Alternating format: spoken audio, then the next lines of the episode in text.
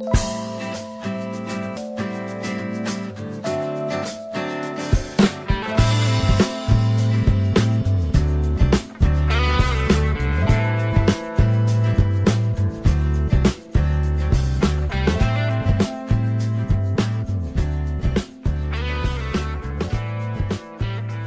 大家好，欢迎收听阅读越有趣，我是 Angela。今天读书了吗？这是一个分享好书的节目，让我带你一起享受阅读，开启视野。过去你是否也曾经有过不愉快的经验？想着不愉快的事情，越想越不愉快，而且不顺的时候呢，烦心事也一件一件接踵而来。这时候恨不得能赶快断开这些连结。反观生活里，有些人看起来顺风顺水、吉星高照，到底这之间有没有一些蹊跷呢？今天要和你分享的一本书是《秘密》，或许对揭开上面疑惑有一些帮助。《秘密》作者朗达·拜恩，繁体中文翻译谢明宪。这本书是二零零七年由方志出版社出版。你可以把这本书看成畅销的励志书，也可以看成是一个伟大的秘密，一个生命的秘密。它被翻译成三十国语言，畅销世界。美国脱口秀的节目主持人欧普拉也曾强力推荐。到底这个秘密是什么？其实就是吸引力法则。这本书集结了二十四位导师的智慧，分享这个秘密，也拍成影片。今天先聊聊本书的开端，秘密的揭示。宇宙浩瀚，天地万物运行，有自然法则、因果法则、二八法则、合一法则等等等，而吸引力法则就是其中之一，也是对我们极有影响力的法则。约翰·亚瑟拉夫说。看待吸引力法则最简单明了的方式是，把自己想成一块磁铁，知道它会吸引某种东西，其实就是同类相吸。因此，当你脑中出现一个思想，也会吸引其他同类的思想过来。有了思想，接着就是行动，所以就创造了境遇。刚好有个生活的故事。呼应了上面的论述。这个故事是这样的：一大早，小王跳上一部计程车呢，要去台北郊区的企业做员工培训。上车的时候呢，正好是道路尖峰时刻，没多久车子就卡在车阵里面了。这时候呢，前座的司机开始不耐烦的叹气，小王就随口跟他聊了起来，说：“哎，最近生意好吗？”后照镜中的脸垮了下来，声音臭臭的：“有什么好啊？到处都不景气。你想我们计程车生意会好吗？每天十几个小时也赚不到什么钱，真是气人啊！”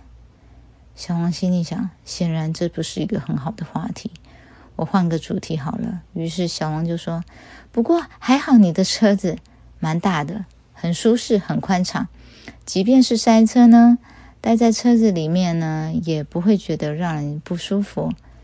司机开始打断了他的话，声音激动了起来：“舒服个鬼呀！不信你每天坐十二个小时来看看，看你会不会觉得不舒服还是舒服呢？”接着呢，他的话匣子开了，开始抱怨政府的无能、社会的不公、人民无望。小王呢，只能安静的。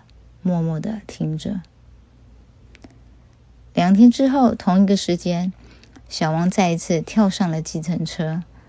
然而这一次，却呢开启了迥然不同的经验。一上车，一张笑容可掬的脸庞转了过来：“先生，您到哪里去啊？”哦，真是个难得的亲切。小王心中有一些讶异。随即告诉了司机目的地。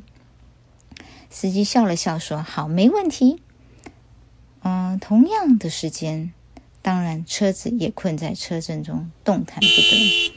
而前座的司机呢，手握方向盘，却轻快的哼起歌来，显然今天司机心情不错。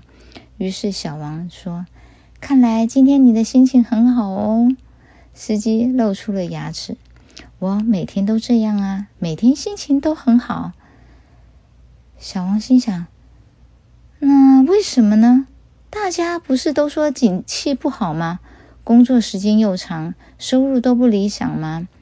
司机先生说：“没错，我也有家要养，我也有小孩要养，每天开车的时间都长达十二个小时。不过日子呢，还是可以过得很开心。我有一个秘密，说出来你别生气哦。”嗯，小王心想，能够分享你的秘密当然好，只要是快乐的秘密，我都感兴趣。司机说。我总是换个角度来想事情，例如，我觉得出来开车其实是客人付钱请我出来玩。像今天一早，我就碰到像你这样的客人，刚好要到阳明山，这不是很好吗？到了阳明山，你去办你的事情呢，而我呢，就可以顺道赏赏花，看看山了。像前几天，我载着一对情侣去淡水看夕阳。他们下车以后呢，我也停了了车，然后呢去喝了一碗鱼丸汤，也去码头看了夕阳才走。